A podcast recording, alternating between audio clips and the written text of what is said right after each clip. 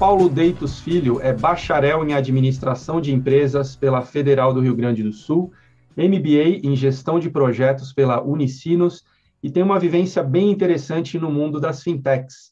O Paulo é cofundador da CapRate Brasil e da CapTable Brasil, e a gente vai bater um papo sobre ambiente de investimentos em startups, especialmente nas fintechs. É isso mesmo, Paulo? Faltou alguma coisa aqui no teu currículo? Alguma coisa importante, né? Faltar, faltou um monte. Acho que é, podemos destacar aí também que eu fui durante quatro anos diretor da Associação Brasileira de Fintechs e durante um ano é, presidente da Aliança Ibero-Americana de Fintechs. Maravilha. É, tirando isso, acho que os mais importantes você já citou. Fechado.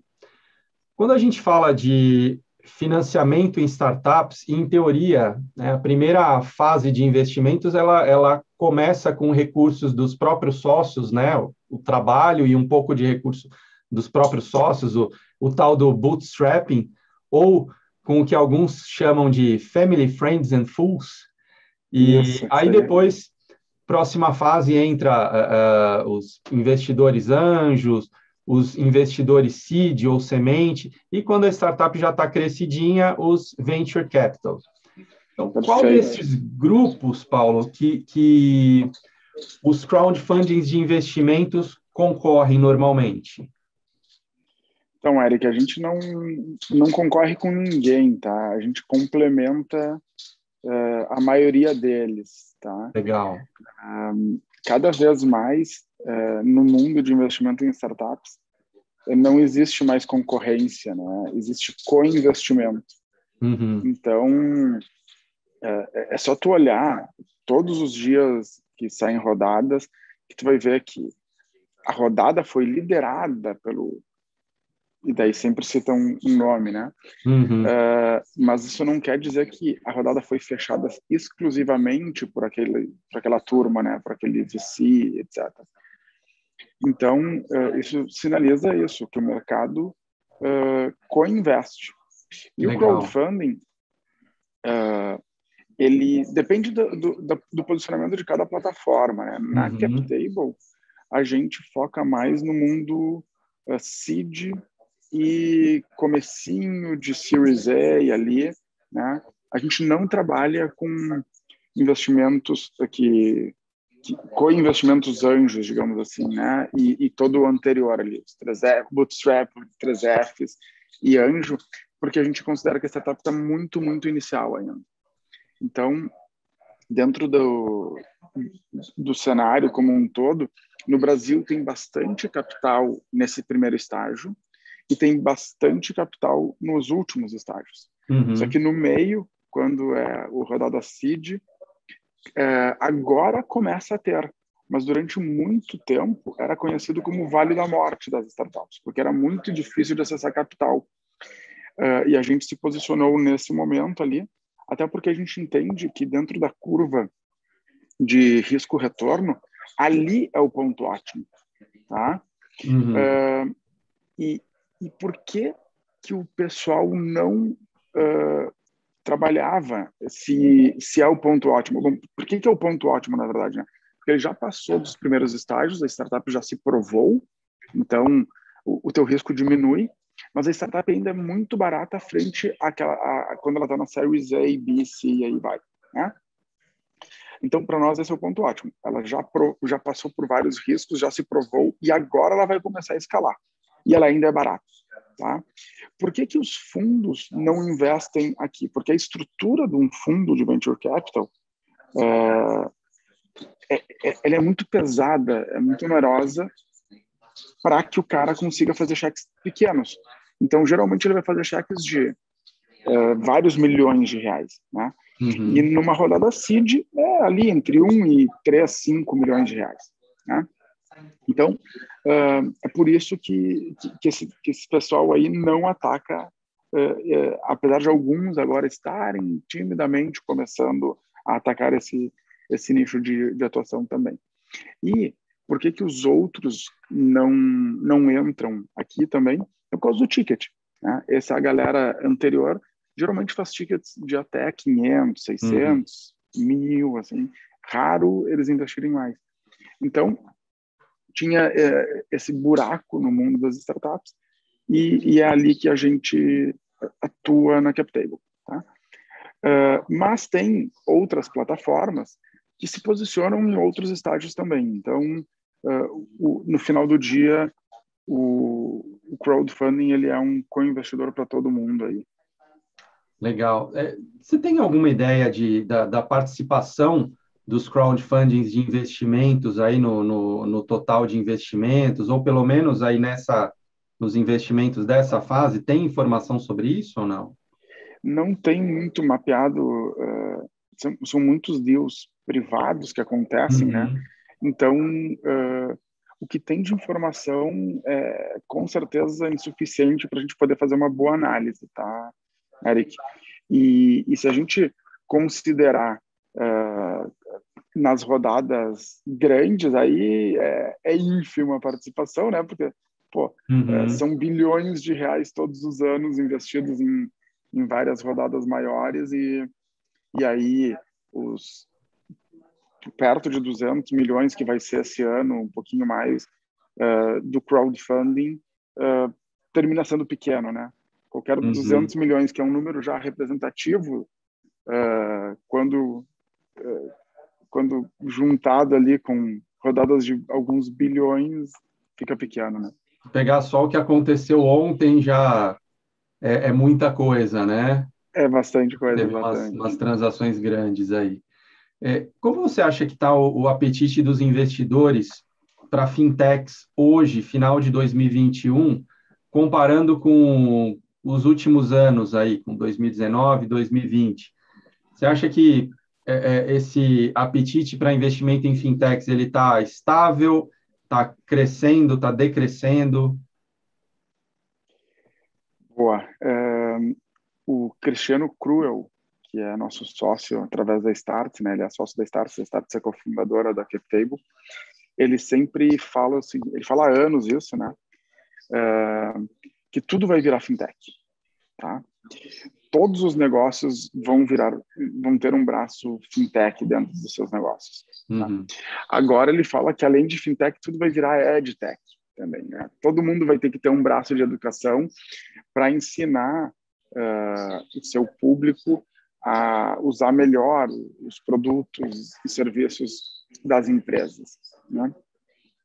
Uh, então, eu vou te dizer que o apetite uh, para fintechs vai ser sempre muito alto, né? até porque, Eric, ainda, né, a grande maioria do mercado é concentrado em poucas instituições. Né? Uhum. Uh, no mundo inteiro existe uma grande concentração bancária. Né? Os países que têm menor concentração bancária têm ali só 5, 10 principais instituições financeiras dominando 50% do, do mercado, do, do volume como um todo. Né? No Brasil, esse número já passou de 85 em alguns anos anteriores, agora está na faixa ali de 80, 85. Eu não tenho esse número preciso atualizado, né? Uh, mas ainda tem ainda.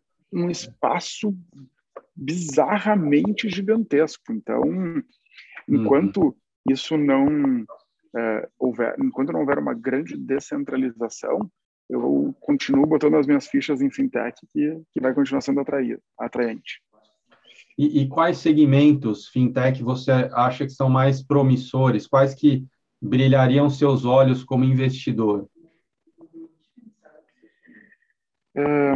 eu, eu, eu brinco que tem a pirâmide de Maslow do mercado financeiro, tá?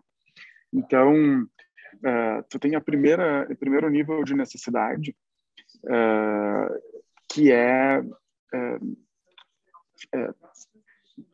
botar, guardar o dinheiro, né? Ter acesso a um sistema financeiro. Uhum. Aí, depois, uh, a tua segunda necessidade, depois que tu entrou no mercado financeiro, é tu pegar crédito, tá? Aí depois, digamos que seria tu começar a investir, né? E depois tem outros, né? Uh, câmbio, cripto e, e por aí vai. É, mas é, eu termino fazendo essa, essa mini classificação aí de necessidades uhum. um, e digamos assim o, o mercado já está bem amplo mas ainda tem bastante espaço para base da pirâmide que é o acesso né que é contas digitais meios de pagamento digitais etc já tem uma grande quantidade de fintechs atuando nesse nesse nessa base da pirâmide aqui mas ainda tem espaço para muito mais. Porque uhum. se a gente acredita que todo negócio vai poder começar a usar fintechs para é, cobrar dos seus clientes, para é, ter conta dos seus clientes é, transacionando internamente, né? ainda tem um mundo gigantesco tá? nesse, nesse espectro. Uh, ontem, uh, uma fintech desse mundo foi comprada por, por um, uma outra startup que já está com um porte bem robusto por mais de 100 milhões de reais. Né? Então, isso demonstra que ainda tem bastante espaço e apetite para essa atividade. O mundo de crédito já começou a ter uh, grandes investimentos e algumas fintechs desse mercado viraram unicórnio né? Uhum. Mas ainda tem muito espaço. Então, uh, eu te digo que tem espaço para tudo, com base nessa explicação aqui, mas uh, as próximas apostas para mim é mais no mercado de crédito. Tá? E depois, daqui a alguns anos ainda, para o mundo de investimentos. Tá? Ainda vai levar alguns anos para o mundo de investimentos ser o, o, o, o, o principal foco de investimento em fintechs. Legal. E, e back-office, você tem visto é, é, fintechs de, ou, ou startups né, atendendo back-office de fintechs, seja prevenção de fraude, tem bastante disso? Tem bastante, eu acho que tem espaço para muito mais também. Uh, eu não classifico esse tipo de startup como fintech, uhum. tá? Uh, para mim, fintech é, tem que ser, tem que ter um produto do mercado financeiro, tá? E isso, como tu bem citaste, é um, é um back-office do mercado financeiro, né? uhum. né? mas não tem um produto financeiro uh, necessariamente. Então, eu termino não classificando esse tipo de startup como fintech, fintech. mas eu, eu entendo que tem espaço para crescer bastante, muito na, uh, na onda de que as fintechs vão precisar delas, e não somente fintechs, né? Vários outros tipos de startups podem precisar desse tipo de, de serviço. Legal. Vamos, vamos supor, Paulo, que eu faça uma captação para minha empresa, tá? Que é uma, uma RegTech, e é uma empresa de faturamento baixo ainda, bem abaixo dos 10 milhões da, da cita lá a norma CVM 588, que fala do, do, uhum. dos investimentos coletivos, e que ela deve captar um valor menor do que os 5 milhões também, então, como limites ali, né? Então, eu poderia fazer uma oferta com dispensa de registro, né? Está lá na CVM 588. É, como é que funciona isso? Uma oferta sem dispensa de, é, com dispensa de registro? É, que tipo de exigência? Porque apesar de ser com dispensa de registro, você tem alguma exigência de, de documentos para fazer essa captação. Como é que funciona essa burocracia? O, o a formalização? Legal. Eu, eu, participei ativamente da criação dessa regra, então uh, eu consigo te explicar assim, o, o, conceito da CVM, tá? Que não é que é o que não está escrito na regra, né? É que a CVM não tem condições uh, de poder analisar tudo, assim como ela analisa no mercado de capitais tradicional. Né? Uhum. Uh, porque o volume em quantidade de ofertas seria muito grande e tudo de ofertas muito pequenas, aonde ficaria muito difícil uh, exigir desses negócios uh, desses pequenos negócios, né, negócios nascentes, como eu gosto sempre falar também, uh, uma auditoria, por exemplo. Porque muitas vezes esses negócios não têm nem condições de serem auditados. Né? Uhum. Né? Então, a CVM, tendo esse cenário, colocou uma, uma atividade para as plataformas, como eles chamam de gatekeeper. Né? Então, ela te dá uma autorização e te bota uma responsabilidade. A tua responsabilidade no mercado é cuidar para que as regras sejam mantidas. Né? E ela cria lá um, uma lista mínima de exigências uh, que devem ser uh, cuidadas pelas plataformas. Né? E algumas informações alguns documentos uh, com informações básicas, comprovações uh, documentais ali e um plano de cinco anos. Tá? Uhum. Isso é o, é, o, é, o, é o mínimo. Basicamente são três documentos né, que são exigidos. o resto, cada plataforma pode incrementar. Né? E aí, a plataforma tem essa responsabilidade de acompanhar e de garantir que tudo seja uh, conforme o que está na regra, e a CVM uh, eh, audita as plataformas. Então, uh, de tempos em tempos, a gente recebe visitas da CVM ou até solicitações de envio de documentos para provar né, que a gente está cumprindo. Então, eles não fazem um, eles fazem aleatório, né? Uhum. E, e validam por amostragem que a gente está co uh, correspondendo ao que é esperado na regra. Uh, então, uh, a burocracia depende muito de cada plataforma, porque nós exigimos várias outras coisas das startups do que, além do que a regra exige. Né? E a gente colocou essas outras exigências porque entende que é importante para o investidor uh, para facilitar a sua tomada de decisão, né? No momento uhum. que eu uhum. trago mais informações para ele, ele consegue uh, fazer uma análise mais correta e tomar o seu, a sua decisão. Essa essa mini governança ela é, é fica bastante dependente da regra da plataforma, né? É... Tem um, um mínimozinho da regra mas o resto geralmente é imposto pela plataforma.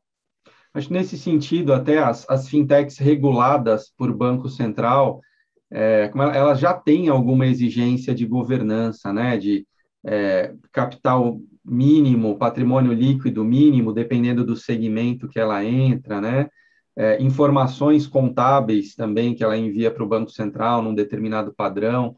Então, acho que essas instituições reguladas, acho que até facilita um pouco, né, o, esse, essa supervisão da plataforma.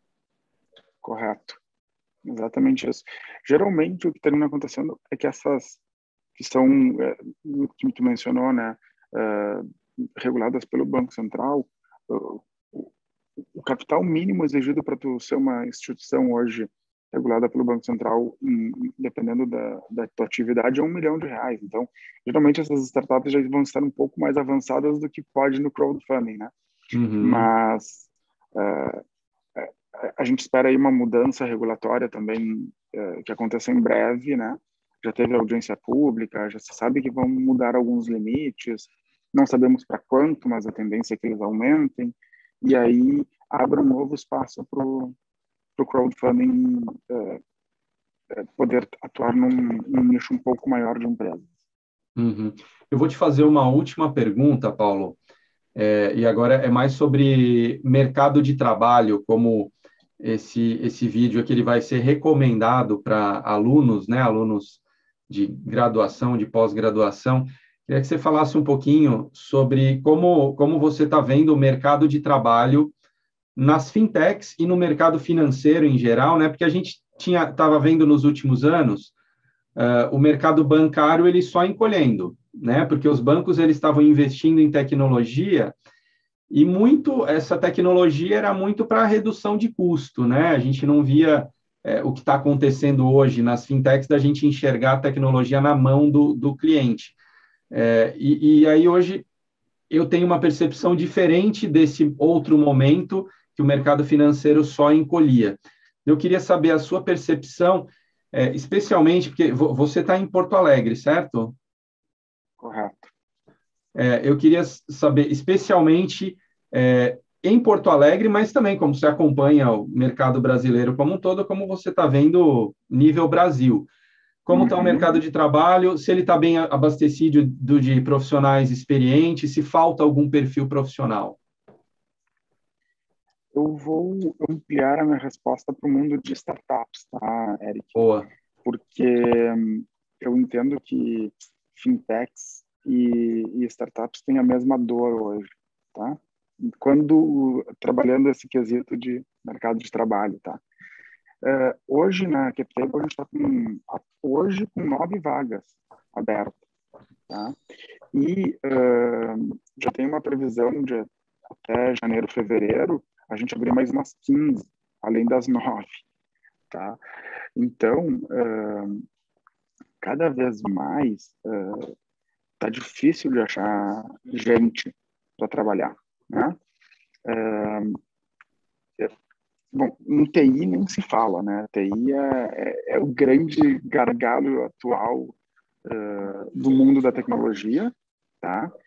E, uh, e, em algum momento uh, isso tem que ser resolvido e eu acredito que o, plataformas de no code ou de low code vão vão equilibrar esse esse esse problema. Mas não é só TI. Né? Hoje nós estamos com seis vagas de TI. quer dizer, uma, hoje estou com três, mas com, com as que estou prevendo para fevereiro, nós vamos aumentar para pelo menos seis vagas de TI. Tá? mas não é só TI, falta bastante gente em negócio, né, em comercial, uh, em é, é, entender o, a experiência do usuário, sabe? Então, uh, tu, tu diz que os bancos vinham investindo em tecnologia reduzindo a força de trabalho.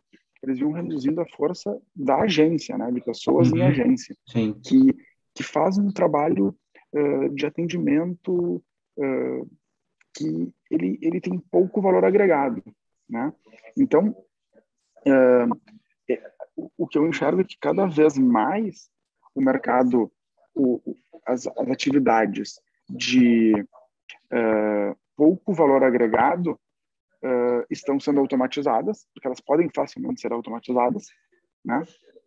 E as de um, uh, um pouquinho mais de análise, um pouco mais de, de entendimento uh, das tuas atividades com a entrega da empresa estão aumentando, o que é muito bom, porque os, os, as remunerações nessas áreas são bem melhores, né? Uh, mas uh, exige um, um, pouco mais de conhecimento e de interesse em, em, uh, em aprender mais, em se desenvolver mais, né? Então, pô, marketing digital, experiência do usuário, negócios como um todo, né, comercial, uh, são, são atividades que aqui na empresa a gente tem uh, demanda hoje, né? A gente tem vagas em aberto, por exemplo, né? E, e por mais que a tecnologia e desde a pandemia vídeos, conferências viraram rotina, né? Que antes elas eram tipo, não, vem aqui, viaja, pega um avião para vir fazer uma reunião, vamos né? Ou vamos gravar aqui presencialmente e tal.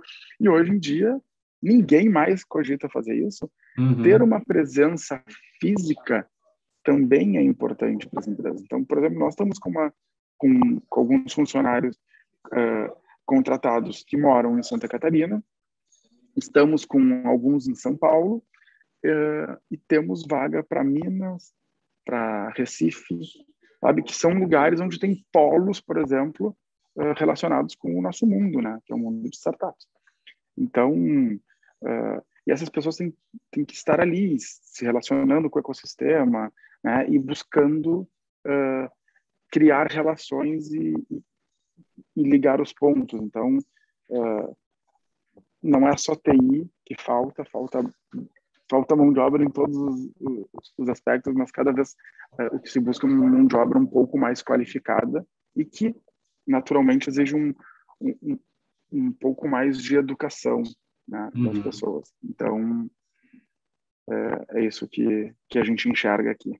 E é o que eu converso com os meus amigos empreendedores também, que, que passam pela mesma situação. Legal. Sabe que eu, eu falei é, especialmente porque você está em, em, Porto Alegre, que eu tenho visto muita, é, é, muita gente de startup, de fintech no, no Rio Grande do Sul, né? Acho que o negócio está bem agitado por aí também. Também está. É, o Rio Grande do Sul é, tem um, um, polo muito grande de universidades, né? Então, é, é termina que muitas uh, startups abrem escritórios na região, né? Para poder aproveitar essa mão de obra que, que também não quer ter o custo de vida de outras grandes cidades brasileiras, né? e, e que é estar ali. Então, eu acho que esse é um dos, dos principais uh, motivos pelo qual uh, não só a cena, o cenário gaúcho de, de startups está crescendo, mas várias startups brasileiras abrindo uh, sedes também em Porto Alegre, mais focada em algumas atividades né, por, por, do negócio, assim, né, e não uh, como TI ou como uh, atividades que não precisam necessariamente estar uh, relacionadas com o dia a dia do, do, do, mercado tradicional delas, como, por exemplo, o mercado financeiro que não precisa estar na Faria Lima, né? Uhum. Para trazer um exemplo. Legal, muito bom, Paulo. Obrigado pela conversa, foi muito boa. Legal, obrigado, Eric, pelo convite aí. E conta comigo aí quando precisar de alguma coisa. Maravilha.